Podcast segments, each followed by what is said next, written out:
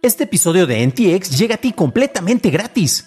Pero si quieres pagar y ayudarnos a continuar con este programa y además recibir episodios sin publicidad, ¿quiénes somos para limitarte? Descubre cómo hacerlo siguiendo la liga en la descripción del episodio.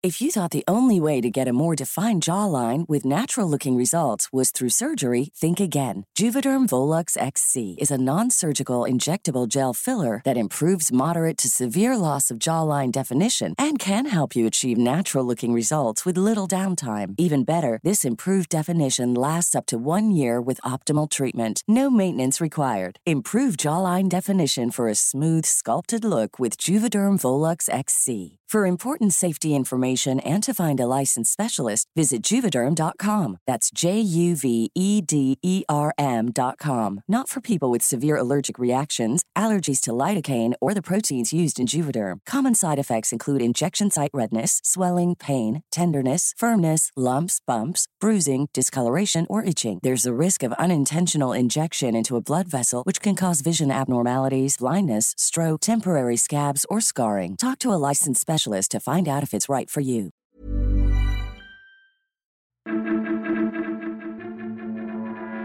Llegan los Pixel 8, no vela los puntos cuánticos y Meta y X podrían cobrarte por su uso. Estas son las noticias de Tecnología Express con la información más importante para el 8 de octubre de 2023. Nintendo, tanto en sus divisiones americanas como las europeas, anunció que ya no estarán disponibles las funciones en línea para las plataformas portátiles Nintendo 3DS o la Wii U a partir de abril de 2024. Las funciones que dejarán de funcionar incluyen el modo cooperativo, tabla de clasificaciones y la distribución de datos. Google presentó nuevo hardware y entre lo que más resaltó fue el Pixel 8. Este dispositivo mide 6.1 pulgadas, tiene pantalla de 120 Hz, cámara con gran angular de 50 megapíxeles y el chip Tensor G3, el cual habilita procesamiento de modelos de inteligencia artificial desde el dispositivo, como la funcionalidad de Best Take, en donde varias fotografías son combinadas para lograr una mejor versión, para que todos salgan sonriendo en una foto grupal, por ejemplo. Además, con el editor podrás remover objetos y sombras, y con el Audio Magic Eraser podrás identificar y eliminar sonidos de los videos. Y con el Zoom Enhance podrás reencuadrar imágenes y mejorar la calidad usando aprendizaje automático. La versión Pro mide 6.7 pulgadas, tiene mejor duración de batería y una pantalla tipo OLED con óxido policristalino de baja temperatura e incorpora un sensor de 48 megapíxeles ultra ancho y con sensor telefoto, Night Shift y Video Boost.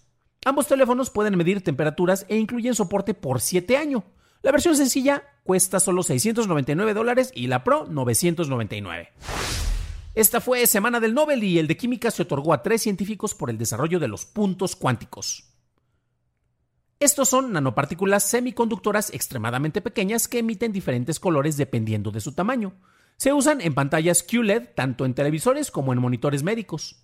Los ganadores fueron el físico ruso Alexei I. Ekimov, quien descubrió los puntos en los 80s, el químico estadounidense Louis Ebros, quien descubrió cómo desarrollarlos en fluido, y el francés Monji Give Bouendy, quien desarrolló un método para su creación. La CEO de X, Linda Yacarino, se reunió el jueves pasado con representantes de bancos que prestaron 13 mil millones de dólares para la adquisición de Twitter por parte de Elon Musk. De acuerdo con Reuters, los ingresos de la hora X crecieron significativamente durante el tercer trimestre. Yacarino dijo que la compañía probará tres niveles de suscripción en su servicio, los cuales dependerán de la cantidad de anuncios que se muestren a los usuarios. Actualmente, la suscripción de paga cuesta 8 dólares al mes. Pasamos a la noticia más importante del día, y es que al parecer Meta también quiere cobrarle a los usuarios europeos una suscripción mensual si no permite que las empresas usen la actividad digital para direccionamiento de anuncios en sus plataformas Facebook e Instagram. Meta reveló un plan a los reguladores de este continente en donde se plantea el cobro de 10 euros al mes por el uso de cuentas en dispositivos de escritorio y un costo de 6 euros por cada cuenta adicional. ¿Y qué pasa con los dispositivos móviles como tu celular? Pues bueno, estos pagarían 13 euros para así poder cubrir las comisiones que se llevan en las tiendas y aplicaciones de Apple y de Google. Esas fueron las noticias y ahora pasamos al análisis. Pero antes de hacerlo, ya sabes qué hacer. Por favor, déjame una calificación de 5 estrellitas en Spotify o en Apple Podcast o déjame un like en YouTube que no te cuesta nada.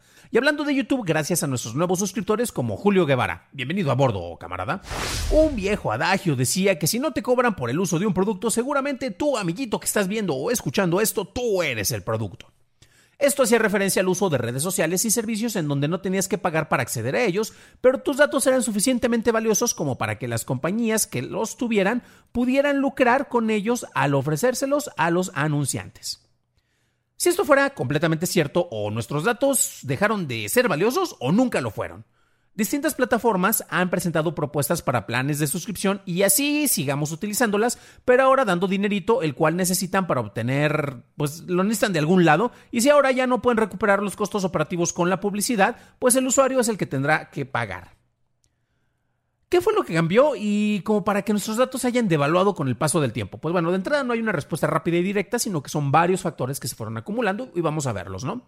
La primera evidencia la podemos encontrar en las plataformas de streaming, porque por ejemplo cuando fue la gran caída de Netflix, ¿se acuerdan cuando las acciones se fueron en teoría hacia el caño y muchos decían que se iba a morir? Pues bueno, lo que ocurrió es que eh, Wall Street dejó de considerar que la adquisición de suscriptores, el incremento de, estos, era lo más valioso porque, bueno, ¿de qué te sirve tener un montón de suscriptores si estás perdiendo dinero? Entonces, cuando cambió eso, eh, la, mentalidad, pues básicamente fue esa caída de la plataforma de, los Gatos California y a final de cuentas esto fue curioso, fue un golpe para todos porque todos querían igualar e imitar el modelo de Netflix, ya que todos decían, mira, por allá es por donde está el dinero, ¿no? Pero a final de cuentas, ¿de qué te sirve tener eh, tanto dinero eh, que, no estás recibiendo? Porque como eran los ingresos para estas plataformas, particularmente Netflix, era por, fondos de, de, capitalistas, de inversionistas, y por eso no se preocupaban tanto por obtenerlo por parte de los clientes, ¿no? Llegó el ajuste de cuentas y queremos ver, pues, oye, cómo nos está yendo de dinero, y pues dame el dinero que estuve invirtiendo, ¿no? O sea, no estoy echando eso como si fuera un barril sin fondo, pero bueno. Otro factor que ha influido es el manejo de la privacidad de los usuarios. Las medidas que fueron forzadas por Apple, pero ojo, porque distintas plataformas y dispositivos ya las tenían desde antes, pero nadie lo decía hasta que Apple lo empezó a impulsar de una manera muy consistente. Esto sobre todo porque la mayoría de los datos se recaban en Estados Unidos y allá hay más usuarios de iPhones que en el resto del mundo, por ejemplo. ¿Y qué es lo que ocurrió? La primera disputa ocurrió con Meta, porque si ustedes han eh, programado publicidad o han utilizado estos servicios por parte de, Meta para programar anuncios en Facebook o en Instagram, verán que hay muchos controles y en su momento eran muy buenos y muy precisos para que lo que tú quieres anunciar le llegara a el tipo de público que tú quieres. Por ejemplo, en su momento cuando estuvimos manejando publicidad pagada para este, este humilde podcast, eh, había unas cosas muy básicas y fáciles de que, ¿sabes qué? Quiero que direcciones a un público que va de los 25 a los 45 años. Quiero que además ese sea un público que tenga iPhones. ¿Por qué? Porque son los que más fácilmente tiran el dinero. Digo, son los que más fácilmente pueden gastar en otras cosas que tal vez no necesiten. Y de esta manera eh, uno iba como que direccionando los segmentos. Ay, quiero que sean personas de clase media alta, de este sector, etcétera. En el momento en el que em, Apple dice, sabes que eh, tú como usuario tienes controles muy sencillos para que no se compartan tus datos, eh, incluso hasta de ubicación, que en teoría son los más fáciles de rastrear, eh, pues simple y sencillamente esto le llegó como una cachetada a Meta y tuvimos ahí también una caída muy fuerte para esa empresa sobre el manejo de anunciantes porque pues la publicidad ya no era tan efectiva. Tenías que gastar más por menos efectividad en una plataforma que en su momento era nuevamente bastante efectiva, ¿no? Entonces, eh, pues ahí se vio que, bajó esta efectividad y tenemos estos dos factores que son los que se están conviniendo. Y es que aquí tenemos un detalle, es que si yo te ofrezco un servicio y para que éste sea sostenible, pues debo de obtener ingresos de algún lado. Puede ser a través de modelos de suscripción, como veíamos en el caso de Netflix eh, y las otras plataformas de streaming, o en este caso vemos como X y Meta tienen propuestas para lanzar planes de suscripción. La caída más estrepitosa en usuarios y anunciantes viene para la empresa que dirige en este momento Yacarino. Bueno, aunque sabemos en realidad quién tiene ahí los pantalones, a pesar de que ella es muy habilidosa y todo. Elon Musk es el jefe, pero bueno. Y esto tiene que ver más con las pésimas decisiones de este tipo, eh, por lo cual ya no hay tantos usuarios tan activos en ese lugar. Pero también Twitter nunca fue un negocio. Y el decir que la actual administración ha sido muy mala no significa que las anteriores hayan sido buenas, pero efectivamente hubo periodos en los cuales tuvieron ingresos millonarios, millonarios desde hoy hicimos más de un millón de dólares en este año, wow, qué emoción, en este trimestre, ¿no? Entonces, pues bueno, no es necesariamente como hubiera sido un, negocio sostenible, pero era el juguete favorito de quien pagó.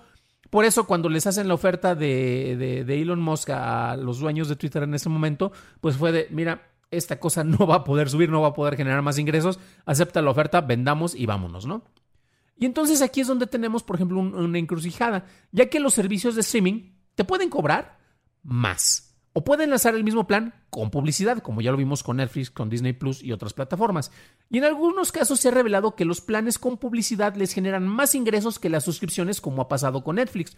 Una suscripción con publicidad Vamos, a poner unos números este, por ejercicio este, aritmético. No creen que voy a dar los, datos tan exactos, pero digamos que una suscripción normal a Netflix es, tiene un costo de 16 dólares, de los cuales en promedio te estaba cayendo alrededor de, de 8 dólares, entre 8 y 10 dólares como ingresos para ti como Netflix. Tienes entonces una plataforma, em, un plan de paga de 12 dólares con publicidad, que es más barato, pero de esos dólares sigo recibiendo aproximadamente unos 7 dólares de ingresos más lo que recibo de publicidad. Entonces ahí estás viendo que te está generando entre 1 y 2 dólares más y a Netflix le conviene más que tengas eh, tú contratado un plan con publicidad para tener este tipo de ingresos, ¿no? Entonces, también tenemos otras plataformas que a final de cuentas eran gratuitas y dependían de la publicidad. Lo tenemos también con los servicios de streaming.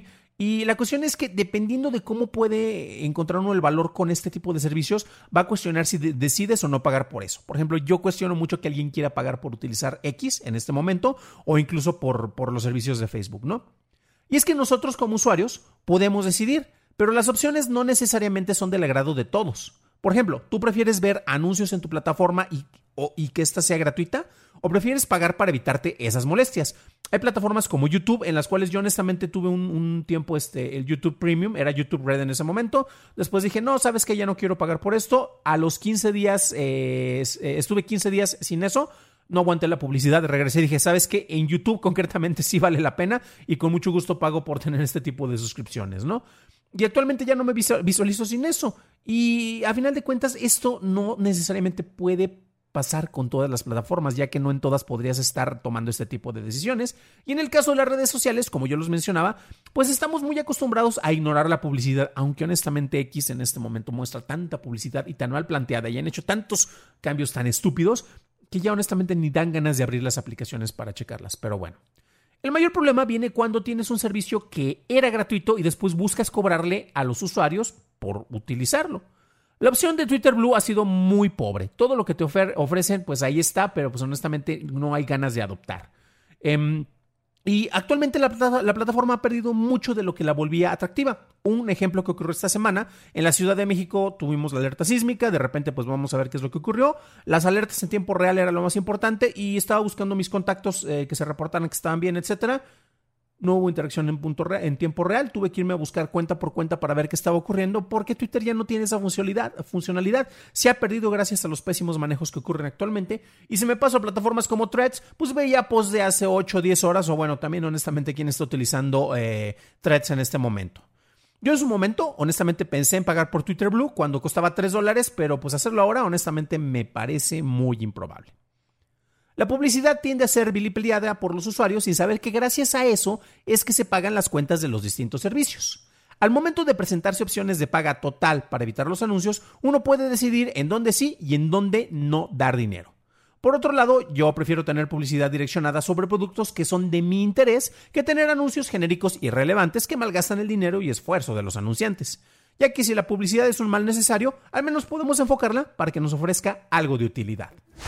Para una revisión más a detalle en inglés, visita dailytechnewshow.com en donde encontrarás notas y ligas de interés. Y si quieres saber sobre cómo la publicidad ha implementado herramientas de inteligencia artificial para distintos promos, revisa nuestro episodio 323 en donde encontrarás más al respecto. Eso es todo por hoy. Gracias por tu atención y nos estaremos escuchando en el siguiente programa. Deseo que tengas un increíble inicio de semana.